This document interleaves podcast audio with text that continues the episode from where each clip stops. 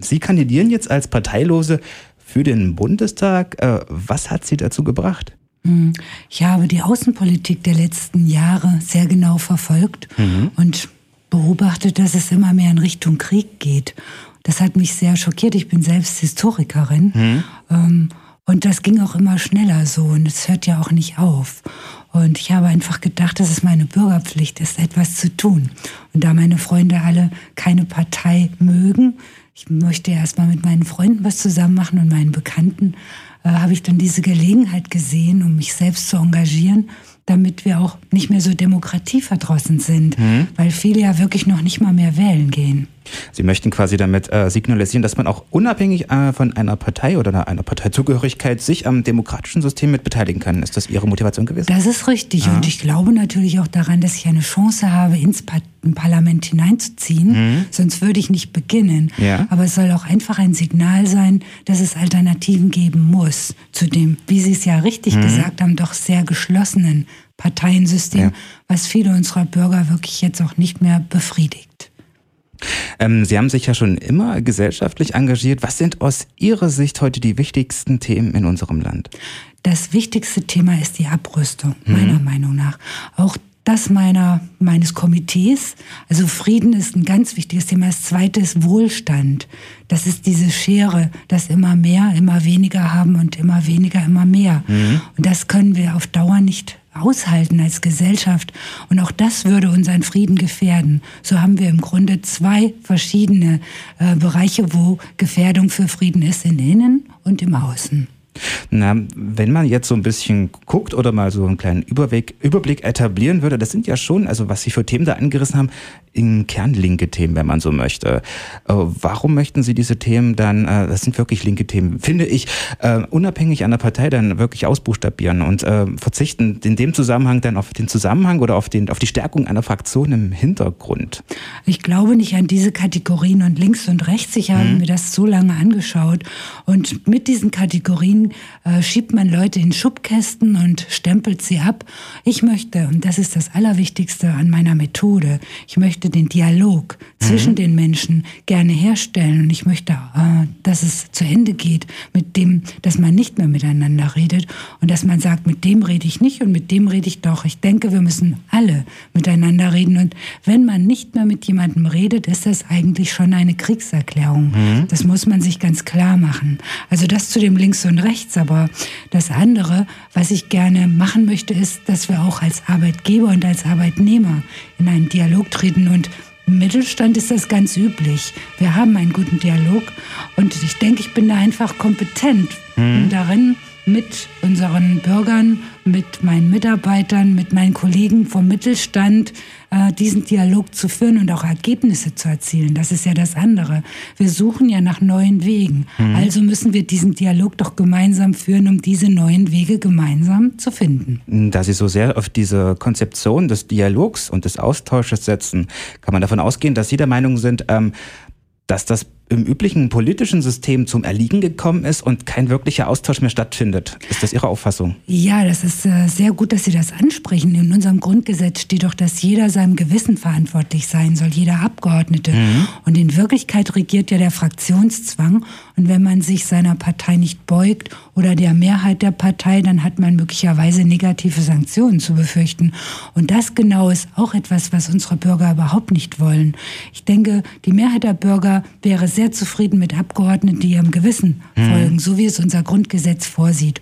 Und sowieso möchte ich dazu sagen, dass am Ende unseres Grundgesetzes ja steht, dass das Volk sich eine Verfassung gibt. Was bedeutet, dass das Grundgesetz nicht unsere Verfassung ist? Und ich möchte gerne diesen Prozess mit befördern, dass wir beginnen, über unsere eigentliche Verfassung als deutsches Volk einen Dialog zu beginnen. Mhm. So wie es aber auch im Verfassung, äh, im Grundgesetz mit drin steht, das ist, äh, gibt es einen extra Paragraphen dafür, dass man quasi das oder die Vertreter des Volkes dann entscheiden können, neu entscheiden können, wie, der, also wie die Verfassung dann aussehen möchte. Und das möchten Sie mit anstoßen, diesen Prozess müssten, möchten Sie mit beginnen. Richtig, aber mit dem Mittel des Dialogs mhm. auch der Bürger. Ja? Nicht alleine der Volksvertreter, mhm. sondern der Bürger mit den äh, Repräsentanten, mit den Politikern und damit diese Zweigleisigkeit unseres Wahlsystems auch stärker bewusst machen. Denn wir haben ja zwei Stimmen. Mhm. Die erste Stimme, die für mich, äh, ist die für den direkten Kandidaten, ja. mhm. für die Person und die zweite für die Partei. Und somit kann eigentlich auch ein Unabhängiger ins Parlament einziehen, wenn er oder sie die Mehrheit der Stimmen erringt von allen. Und in unserem Falle, in meinem Wahlkreis, ist es sogar so, dass meine Wettbewerber, die großen Parteien, alle sowieso in das Parlament einziehen werden, weil sie hervorragende Listenplätze haben. Somit gibt es eigentlich einen Grund mehr, mich zu wählen, weil ich eine Alternative darstelle. Ähm, was ich ganz interessant finde, Sie haben äh, sich darauf bezogen, dass äh, auch die Bürger da Entscheidungen treffen sollen, nicht nur die Volksvertreter. Und äh, da klingt so eine gewisse, nicht nur in, gewisser Weise, sondern schon sehr stark so ein kleines Element an ähm, äh, direkte Demokratie. Wie sehen Sie das? Wie würden, also befürworten Sie das? Wollen Sie das mit aufnehmen? Wollen Sie, das, dass das parlamentarisch mit eingebunden wird und auf welcher Ebene dann? Wir sind ja ein Land, das noch nicht die Volksabstimmung als nationales Mittel eingeführt hat. Mhm. Ich möchte es zumindest in einem Punkt nun beginnen, diesen Dialog und auch die Volksabstimmung in die Wirklichkeit umzusetzen, nämlich im Bereich Bildung. Mhm. Unser Land braucht ein nationales Bildungssystem und das wird von selbst nicht kommen. Und hier möchte ich gerne eine Volksabstimmung mit anderen natürlich in die Wege leiten, damit die Politiker daran nicht mehr vorbeikommen. Und über 80 Prozent der Bevölkerung möchte das. Und somit ist die Volksabstimmung ein wirksames Mittel, mhm. das zu erreichen. Ähm, das Bürgerkomitee, von dem Sie sprechen, beziehungsweise zu dem Sie gehören, äh, will Pluralität ganz ohne Schwarz-Weiß-Denken, beziehungsweise das Fraktionsdenken in links, Mitte und rechts, das haben Sie schon angedeutet. Was steht hinter diesem Bürgerkomitee? Wer macht die ganze organisatorische Arbeit? Äh, ja, genau. Ja, wir sind eigentlich noch ein kleines Team. Mhm. Ich habe mich auch erst Anfang des Jahres wirklich entschieden. Ähm, wir haben einen Sprecher des Bürgerkomitees, der heißt Markus Bayer. Mhm. Ich kenne ihn schon mehrere Jahre und er hat sich bereit erklärt, das Gesicht des Bürgerkomitees zu werden. Das ist meine Kontrollinstanz, mhm. dass ich nicht einfach als Einzelkämpferin äh, wirke, sondern wirklich auch einen Dialogpartner mhm. in meinem Kreis habe. Und bei der Konstituierung dieses Bürgerkomitees waren etwa zwölf Personen vertreten. Mhm. Und nun wächst die Gruppe immer mehr. Und wir hoffen natürlich, dass noch mehr Menschen mitwirken, vor allen Dingen im Sommer da, weil ich da kaum jemanden kenne und wir alle nicht. Und es ist ja ein Riesenlandkreis oder Wahlkreis. Ja. Landkreis Sömmerda, Weimarer Land und Jena. Mhm. Mir ist noch was aufgefallen, beziehungsweise ich möchte doch noch äh, mal auf Ihre Idee zur nationalen Bildung kommen.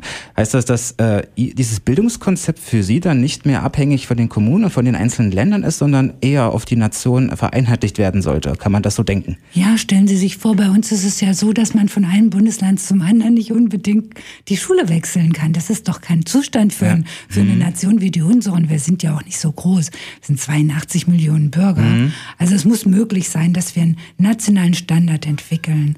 Aber wenn da kein Ziel ist und wenn da keine Kräfte sind, die das bewirken, dann wird es nicht passieren. Und das tragen Sie dann auch äh, auf bestimmten Infoveranstaltungen vor und versuchen die Leute dafür zu interessieren? Ja, ähm, ich habe eigentlich sehr genaue Schwerpunkte, sechs hm. Schwerpunkte in meinem Programm. Ich habe ja eine Webseite, die heißt marionschneider.net. Okay. Und da kann man sich das auch anschauen. Hm. Ähm, und wir werden uns auf diese Schwerpunkte auch konzentrieren. Also mehr Demokratie ist ein anderer, denn mit unserer äh, heutigen ja, Kommunikationsmöglichkeit über Internet kann man doch Abstimmungen machen, mhm. kann man doch die Meinung noch ganz anders bilden als vor 10 oder 20 Jahren. Und diese Mittel wollen wir verstärkt nutzen, damit mhm. die Bürger auch mehr Verantwortung übernehmen für die Zivilgesellschaft. Wenn Sie nun in den Dialog mit den Bürgern treten und äh, Sie auf Ihre Punkte aufmerksam machen, welche Reaktionen haben Sie dann? Also bekommen Sie dann? Also meine Freunde mhm. und Bekannten, das sind ja mal die ersten gewesen, die mhm. das gemerkt haben, die haben zu 99 Prozent unglaublich positiv reagiert. So was Positives habe ich noch nie erlebt. Die finden das wirklich gut. Und das äh, gibt mir auch Kraft. Und die anderen kennen mich ja nicht. Äh, die muss ich halt überzeugen, dass ich für sie eine Variante oder eine, eine Alternative bin.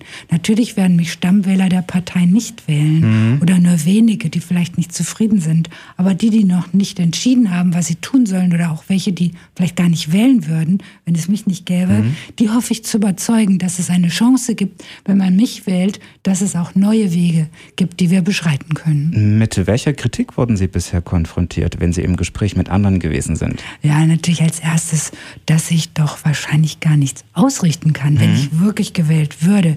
Nur kenne ich erstens mal schon einige Bundestagsabgeordnete, äh, mit denen ich reden kann. Und zweitens würde ich meine Methode, die ich in meinem Leben eben erfolgreich praktiziert habe, die des Dialogs und der Offenheit natürlich auch dann weiter verfolgen und meine Ziele dann eben mit Schwerpunkten versehen, die mhm. dann möglich sind im Parlament. Aber das war die Kritik. Du kannst doch allein ohne Partei gar nichts bewirken.